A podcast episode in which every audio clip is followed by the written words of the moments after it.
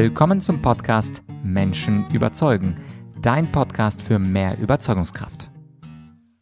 Mein Name ist Vladyachenko und heute ist alles ganz anders. Ich habe ein spannendes Thema, wie immer.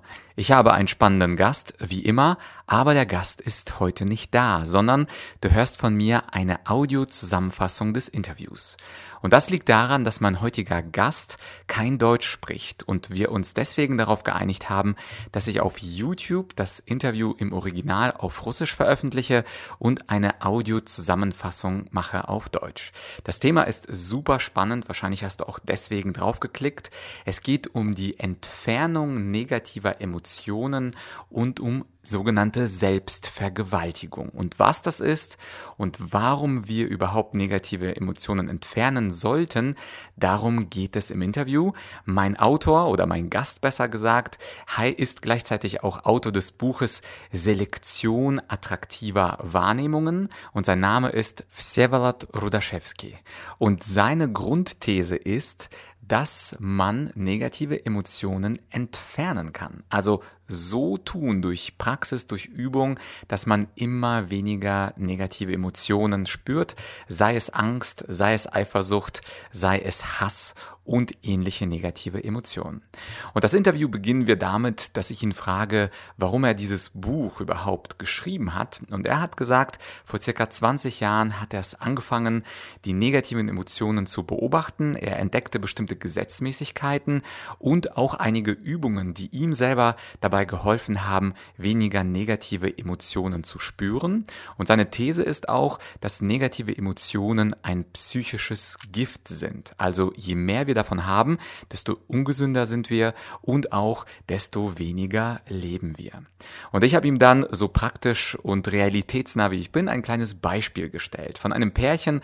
Und zwar nervt der Mann die Frau ständig damit, dass er abends helles Licht einschaltet. Er schaltet Licht ein, die Frau möchte aber früh schlafen gehen, möchte nicht durch helles Licht aufgeweckt werden abends und explodiert immer wieder, wenn der Mann es vergisst, das Licht auszuschalten. Also eine typische Situation, ich hätte auch jedes andere Beispiel nehmen können. Beispielsweise lässt der Mann die Socken rumliegen und die Frau explodiert, weil wieder Unordnung ist. Oder natürlich könnte man auch die Geschlechter wechseln. Darum geht es nicht, sondern es geht um diese typischen Konflikte in einer Beziehung. Und ich habe äh, Vsevolod gefragt, was kann man denn tun? Wie könnte man hier die negativen Emotionen entfernen und sie verbannen?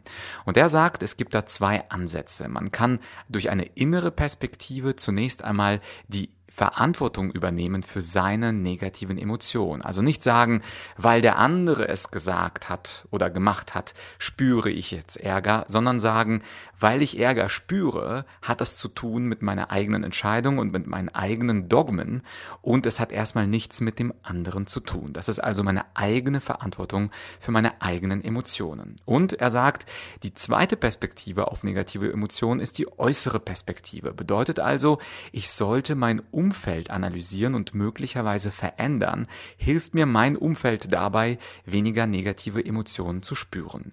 Und konkret zur Situation hat er sich wie folgt geäußert. Er hat gesagt, wenn ein Mensch, beispielsweise meine Frau, meine Freundin, meine Kollegin, meine Schwester, immer wieder meine Bedürfnisse missachtet, dann sollte ich möglicherweise auf eine größere Distanz mit diesem Menschen gehen. Ich sollte also meine Distanz zu ihm verändern. Zum Beispiel ihn seltener sehen. Und natürlich ist da die Frage, wie kann man konkret in einer konkreten Situation diese Distanz verändern? Aber ich glaube, der Grundgedanke ist klar. Wenn uns zum Beispiel ein Kollege ständig auf den Senkel geht, dann sollten wir den Kontakt zu ihm möglichst, soweit es natürlich das Arbeiten erlaubt, möglichst reduzieren. Also ein ziemlich einfacher, aber doch bedeutungsschwerer Tipp. Und das Gleiche gilt natürlich auch im Geschäftsleben, unter Selbstständigen, unter Unternehmern.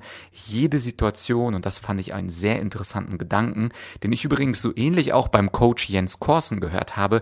Jede Situation ist letztlich unser Coach und von jeder Situation oder aus jeder Situation können wir etwas lernen. Die Frage ist, wollen wir daraus lernen? Und dafür müssen wir natürlich die Situation analysieren, unsere Umstände analysieren und die Gründe, warum wir innerlich so verstimmt sind. Und die Hauptmethode, das habe ich ihn auch gefragt, was ist denn die Hauptmethode aus seiner Sicht, um diese negativen Emotionen zu verbannen? Und sie zu entfernen. Er sagt, das Wichtigste und das Beste, was du tun kannst, ist, dich an eine positive Situation aus der Vergangenheit zu erinnern.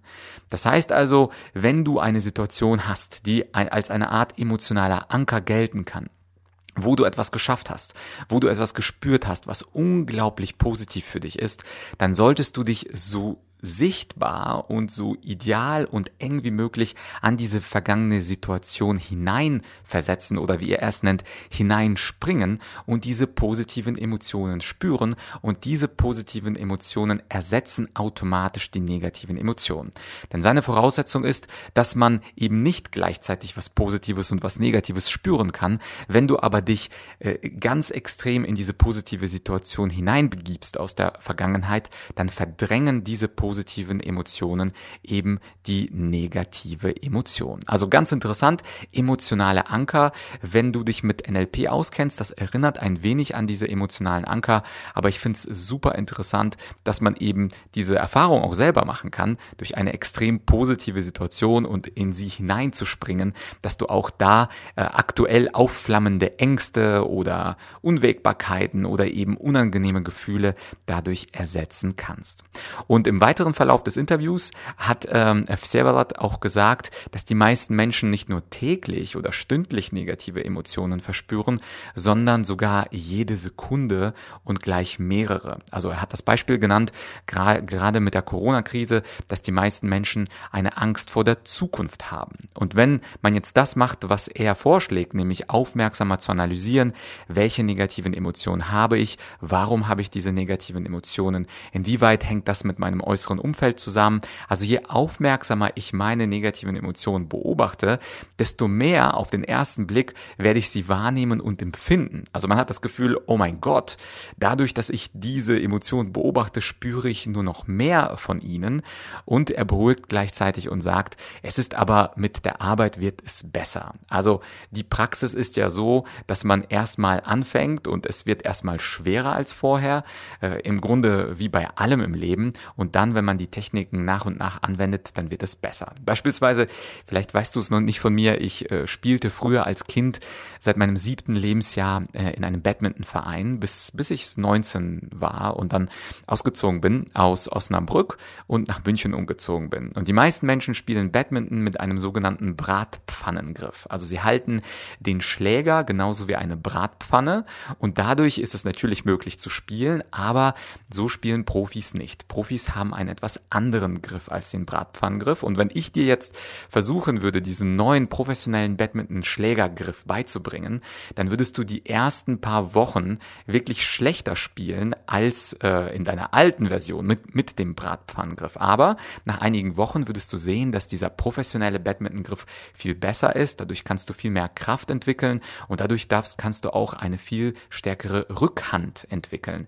Und insofern ähm, ist das ein, glaube ich, ein netter Vergleich äh, dazu, dass es mit negativen Emotionen und deren Entfernung genauso ist. Also am Anfang wirst du dich schwer tun. Also beispielsweise, wenn du zum allerersten Mal versuchst, dich in eine positive ähm, äh, Situation aus der Vergangenheit hineinzufühlen und da hineinzuspringen, dann wird es dir eher, eher schwer fallen, aber mit der Zeit wirst du immer besser. Und er sagt, beim Physikstudium, da akzeptieren wir, dass wir beispielsweise fünf Jahre studieren, bis wir ein Diplom haben. Und bei Empfindungen ist das ähnlich. Also je mehr Jahre du dich mit diesem Thema beschäftigst, desto besser ist es. Und er schlägt sogar vor, eine kleine Übung, dass man beispielsweise sich mal an einem Sonntag einen Wecker stellt, der alle fünf Minuten klingeln soll. Und oder man kann natürlich auch sagen, alle 15 Minuten oder jede Stunde. Und diese beim Wecker, also als wenn es klingelt, dann versuchst du ein Sympathiegefühl aufkommen zu lassen bei dir, zum Beispiel zu einem Menschen, den du besonders magst. Und dann, wenn der Wecker eine Stunde später nochmal klingelt, dann machst du es das Gleiche. Und irgendwann gewöhnst du dich dran und diese Trägheit und Gewohnheit, die kannst du sogar zu deinem Vorteil nutzen und äh, irgendwann wirst du sogar eine Notwendigkeit verspüren, wieder Sympathie zu empfinden, weil du dich ja eine Woche vorher jede Stunde konditioniert hast. Und so ähnlich habe ich das auch gemacht. Also Äh, der Bodh, wie er sich auch nennt, oder Vsevolod, sein Vorname, ähm, er hat mich auch dazu inspiriert, meine negativen Emotionen dann zu analysieren und besser zu verfolgen und die Umstände auch zu analysieren. Und beispielsweise habe ich in meinem Tagebuch, ich werde dir die Folge dazu ähm, in die, in die ähm, Podcast Notes, also in die Beschreibung hinzufügen. Ich werde dir diese Folge da reinpacken und dort wirst du hören, dass ich auch eine negative Emotion des Tages habe. Und diese negative Emotion des Tages, ich analysiere immer, warum hatte ich diese starke negative Emotion, zum Beispiel an einem Montag und was waren die Umstände dazu, beziehungsweise was waren die inneren Prozesse. Und das mache ich jetzt seit mittlerweile zwei Jahren und das hat mir auch extrem geholfen, dass ich einige Dinge in meinem Leben verändere, also einige Umstände in meinem Leben verändere, sodass ich zumindest nicht dieselben negativen Emotionen habe. Aber diese Arbeit, die geht natürlich weiter und die ist nach zwei Jahren auch nicht abgeschlossen. Ja, und was sollen wir jetzt tun? Also das war auch eine Frage von mir. Also jetzt, wo wir gesehen haben, man kann negative Emotionen verbannen aus dem Leben, man kann sie entfernen. Aber was sollen wir jetzt konkret tun, wenn du diese Podcast-Folge hörst? Und er hat gesagt, das Wichtigste ist, dass du das tust, worauf du eine Vorfreude hast. Das heißt also, wenn du eine Vorfreude hast, auf dem Bett zu liegen und auf die Decke zu schauen, dann ist es genau das, was du tun solltest. Vertraue deinem Gefühl der Vorfreude und wenn du beispielsweise es nicht mehr willst, also wenn du sagst, jetzt habe ich genug die Decke angestarrt, dann kannst du damit einfach aufhören und idealerweise hast du auch einen Sparringspartner, mit dem du dich über diese Themen der negativen Emotionen und deren Entfernung unterhältst. In der Praxis ist es aber gar nicht so einfach zu wissen und zu spüren, was man eigentlich will. Also will ich jetzt wirklich auf die Decke starren? Will ich jetzt wirklich YouTube schauen? Will ich jetzt wirklich Sport machen? Und das hat zu tun mit einem Phänomen, was äh, Vsevolod als eine sogenannte Selbstvergewaltigung bezeichnet. Was ist jetzt diese Selbstvergewaltigung? Und zwar erklärt er, dass wir seit der Kindheit gezwungen werden, Dinge zu tun. Und mit der Zeit gewöhnen wir uns an, uns auch selbst zu zwingen, was wir tun sollen. Und das Ganze nennt er den sogenannten inneren Zensor. Und deswegen ist es auch schwer, wirklich die ehrlichen Wünsche zu unterscheiden von den Wünschen, die wir dogmatisch in uns haben, weil wir eine Art Pflichtgefühl haben. Von den Eltern, aus der Schule, aus der Universität und so weiter und so fort. Und diesen Mechanismus nennt er mechanische Wünsche. Also mechanische Wünsche sind Wünsche, bei denen wir denken, wir sollten das jetzt wollen. Beispielsweise, wenn man Sport machen sollte, geht man laufen, obwohl man überhaupt nicht will.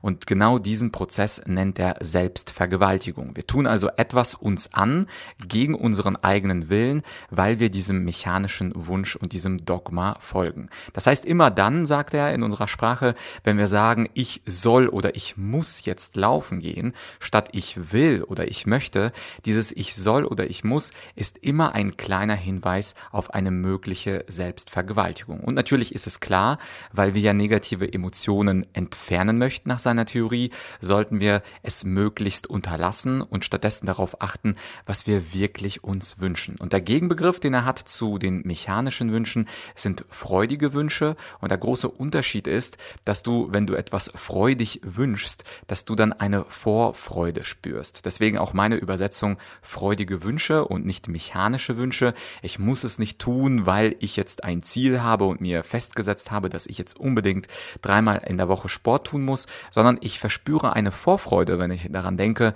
meine Sportschuhe anzuziehen und durch die frische Luft, durch das Grüne zu laufen. Das ist also der entscheidende Unterschied. Und äh, natürlich kannst du dich selber ehrlich fragen, bei allem, was du als nächstes tun wirst, habe ich da jetzt eine leichte kleine Vorfreude oder zwinge ich mich, ist das ein mechanischer Wunsch, dann hast du nämlich gar keine Vorfreude. Ja, und beim Beispiel Sport, da habe ich äh, ihn nochmal nachgehakt. Also, was ist denn, wenn ich gar keinen Sport machen will, aber in Wirklichkeit weiß, dass Sporttreiben gesund ist und durch äh, Sporttreiben ich beispielsweise länger leben werde? Und da hat er auch eine interessante Antwort gehabt. Er hat gesagt, also wenn du keine Lust hast, Sport zu treiben, dann solltest du es nicht tun, denn sonst hätten wir es ja wieder mit einer Selbstvergewaltigung zu tun. Gleichzeitig aber sollte sich jeder Mensch, der keine Lust auf Sport hat, und Sport Kannst du natürlich ersetzen mit anderen sinnvollen Dingen, wie beispielsweise ein Buch zu lesen oder etwas zu lernen. Dann sollte man sich fragen, warum habe ich eigentlich gar keine Lust auf Sport? Also warum habe ich beispielsweise keine Energie? Arbeite ich möglicherweise zu viel? Schlafe ich möglicherweise zu wenig? Und äh, vielleicht ist es ja doch so, dass ich eine kleine Aktivität, eine minimale Aktivität machen möchte. Also jetzt nicht unbedingt gleich Marathon laufen und nicht unbedingt gleich irgendwie sich verausgaben, sondern vielleicht habe ich ja Lust, nur 10 Minuten oder 50 Meter zu joggen und das sei auf jeden Fall besser als nichts. Und hier empfiehlt er auch äh, diesen äh, Ratschlag der minimalen Aktion, also immer verglichen mit null. 50 Meter zu joggen klingt jetzt auf den ersten Blick nicht seriös, vielleicht sogar lächerlich, aber wenn ich gar nicht jogge, also null Meter jogge, dann mache ich natürlich weniger Sport und insofern sollte man auch weniger machen als nichts machen. Und er sagt auch, man sollte die Wünsche nicht komplett er erschöpfen oder ausschöpfen. Also wenn du sowieso ganz selten Sport machen möchtest und jetzt plötzlich an einem Sonntag hast, Lust hast, doch laufen zu gehen, dann erschöpfe diese Wünsche nicht komplett und auch überkompensiere nicht, dass du jetzt an diesem Sonntag sagst, boah, also jetzt werde ich so viel laufen, jetzt endlich habe ich auf diesen Wunsch zu joggen so lange gewartet, jetzt werde ich auch eine ganze Stunde lang joggen, weil wenn du dich dann verausgabst, dann hast du wieder eine negative Emotion, keine Energie und möchtest dann die nächsten drei Monate wieder keinen Sport treiben. Und das bezieht sich natürlich auf alle, alles im Leben, also nicht nur auf Sport, sondern auf alles. Wenn du einen kleinen Wunsch verspürst, überkompensiere nicht, sein Tipp und auch erschöpfe nicht den Wunsch zu 100 Prozent, sondern er sagt, mach es zu 70 Prozent, dann hast du auch Lust, äh, beim nächsten Mal auch wieder zum Beispiel joggen zu gehen. Zum Ende des Interviews haben wir uns über blinde Gewissheiten unterhalten. Und zwar hat er über eine Coachie gesprochen, die zu sich selber immer sagt, ich schaffe es nicht, Japanisch zu lernen. Das ist einfach nicht mein Ding. Obwohl sie versucht, Japanisch zu lernen. Und sein Begriff blinde Gewissheiten, hm, das drückt aus, dass die Menschen über einige Dogmen, die sie innerlich im Kopf haben, gar nicht aktiv nachdenken, sondern sie hinterfragen letztlich nicht ihre Software. Und er meinte auch, dass es relativ schwer, sich selbst dazu beeinflussen. Und der Urgrund dafür, dass Menschen diese blinde Gewissheiten haben, denen sie blind folgen, ist, dass Menschen selber gar nicht die Praxis haben, nachzudenken. Und er hat ein richtig schönes Gedankenexperiment, wo er gesagt hat, ja, lieber Vlad, wann hast du denn das letzte Mal gesehen, dass jemand auf deine Aussage oder deine Frage mal gesagt hat, Zitat, da muss ich nochmal genau nachdenken. Das muss ich wirklich mal intern abwägen. Und da musste ich zugeben, das passiert sehr selten. Die meisten Menschen haben sofort eine Antwort und meistens ist es eine schablonenartige Antwort und meistens geben sie ihre sogenannte blinde Gewissheit einfach blind wieder, aber sie überlegen nicht die Pro- und Kontra-Argumente. Und genau das ist auch der große Tipp von Vsevolod. Er sagt, dass Menschen sich idealerweise, wenn sie vor einer Entscheidung stehen, eine Pro- und Kontra-Liste anfertigen sollen. Und das kann ich nur bestätigen aus meiner Debattiererfahrung, wo es also eine Pro- und Kontraseite gab, musste ich mit 19 Jahren, als ich angefangen habe, feststellen, eigentlich habe ich nur Argumente für meine eigene Ansicht. Also ich habe nur Pro-Argumente, wenn ich dafür bin oder nur Kontra-Argumente wegen gegen etwas bin. Aber in Wirklichkeit sollte man sich auch die andere Seite anschauen und sich genau überlegen, ja, sprechen vielleicht auch andere Argumente, also Gegenargumente, eine andere Sprache und möglicherweise muss ich meine Meinung sogar verändern. Und das habe ich beim Debattieren gelernt und vielleicht magst du nicht debattieren, ausprobieren oder es ist zu aufwendig für dich. Er sagt, auf jeden Fall ist eine Pro-Kontra-Liste ein guter Anfang, wenn du eine Entscheidung fällen möchtest oder wenn du so ein bisschen ran willst an deine blinde Gewissheiten, die sozusagen den Urgrund deines Denksystems darstellen. Anschließend ging, es im Interview noch um äh, zwei Nebenaspekte, also gar nicht mehr über negative Emotionen und auch über die Selbstvergewaltigung, sondern es ging ganz kurz um die Covid-Maßnahmen. Und zwar habe ich ihn ihn gar nicht äh, darüber gefragt, also, sondern er ist ganz von alleine auf äh, diese Verwunderung gekommen, dass die Meinungsfreiheit in den westlichen Staaten, und er hatte vor allem Holland als Beispiel, weil der vor kurzem war, dass die Meinungsfreiheit so unterdrückt wird und dass es in der Politik und auch in den Medien, äh, so wie er es ausdrückt, eine äh, einzige Meinung gibt, äh, eine alternative Meinung darf es nicht geben und die Herde an Schafen, wie er es ausdrückt, sei ein sehr interessanter Prozess, wo also die Meinungsfreiheit ähm, gar nicht mehr existiert. Und gerade in den westlichen Staaten war das etwas, was ihn unglaublich überrascht hat. Und als letzte Frage hatte ich ihn noch gefragt in seinem Buch, über das ich anfangs gesprochen habe, und zwar die Selektion attraktiver Wahrnehmungen. Das richtet er an eine Frau. Das heißt, er spricht immer die Leserin an und nicht den Leser. Und ich habe ihn gefragt, woran es, äh, ja, woran es liegt. Und er hatte mir eine sehr interessante Antwort gegeben. Er hat gesagt, dass die Frauen oder Leserinnen grundsätzlich 20 mal lernwilliger sind als Männer. Und ich habe nachgefragt, woran das liegt. Und er meinte, die Männer sind leider häufig Opfer ihres Gefühls der eigenen Wichtigkeit. Und aus dieser eigenen Wichtigkeit nehmen sie eben andere und neue Ideen nicht ganz so gut wahr. Sie sind, wie er sagt, einbetoniert in ihrem Denksystem. Und deswegen ähm, hat er das Buch eben äh, vor allem an Leserinnen adressiert und nicht an Leser. Er hat, äh, wie er sagt, keine allgemeine Präferenz, aber für ihn ist es einfach angenehmer, sich vorzustellen, dass eine Leserin mit seinen Ansichten und seinen Thesen viel anfangen kann. Also letztlich tut er beim Schreibprozess genau das, was er auch in seiner ganzen Philosophie sagt. Tu das, worauf du Lust hast und vermeide das, worauf du keine Lust hast. Denn, und das war die Grundidee, die, äh, die negativen Emotionen sind psychisches Gift und du kannst selber äh, die attraktiven Wahrnehmungen selektieren. Deswegen auch der Titel seines Buches Selektion attraktiver Wahrnehmungen. Und jetzt habe ich eine mittelgute Nachricht für dich. Dieses Buch im Original ist natürlich am besten und das Original ist auf Russisch. Falls du äh, es aber in einer äh, anderen Sprache lesen möchtest, dann ist die englische Übersetzung auch gar nicht so schlecht. Ich habe mal reingelesen und den Link zu dem Buch, den findest du auch in der Podcast-Beschreibung. Das heißt, klicke drauf, da sind auch unterschiedliche Sprachen, die du dort finden kannst. Und äh, ich würde mich auf jeden Fall freuen, wenn du dieses Buch liest. Das ist ein sehr interessanter Autor und auch, ich finde, ein sehr revolutionärer Autor, denn die meisten von uns glauben ja, dass die negativen Emotionen zu positiven Emotionen dazugehören. Das ist so wie Tag und Nacht. Beides gehört zum Leben dazu. Und äh, er sagt, also Vsevolod sagt, muss nicht so sein. Wenn ich nämlich einzelne negativen Emotionen entfernen möchte, dann sollte ich daran arbeiten. Und er ist auch kein Oberlehrer, der sagt, man muss alle negativen Emotionen entfernen, sondern er sagt, ähm, fang doch mit der negativen Emotion an, die dich stört und arbeite daran, diese eine Emotion zu entfernen. Also es geht jetzt nicht darum, alle Emotionen in deiner Psyche zu unterdrücken, darum geht es sowieso nicht, sondern um die vorsichtige Entfernung und wie du das schaffst, die ganzen Methoden, das findest du im Buch, was übrigens kostenlos zum Download angeboten wird. Also insofern hast du kein Risiko, klick einfach auf den Link und liest dir zumindest die ersten 20 Seiten des Buches durch. Mich hat das Buch, wie gesagt, inspiriert, in mein eigenes Tagebuch die negativen Emotionen zu tracken. Und ich kann aus eigener Erfahrung sagen, dass ich äh, deswegen, also durch die Lektüre des Buches und diese anschließende tägliche Praxis, ich mache das jeden Abend, auf jeden Fall mehr Klarheit habe über meine negativen Emotionen und meine Umwelteinflüsse und meine Umwelt insgesamt auch angepasst habe. Und zwar so, dass ich diese dominanten negativen Emotionen des Tages manchmal weniger und manchmal sogar gar nicht spüre. Also spannender Autor.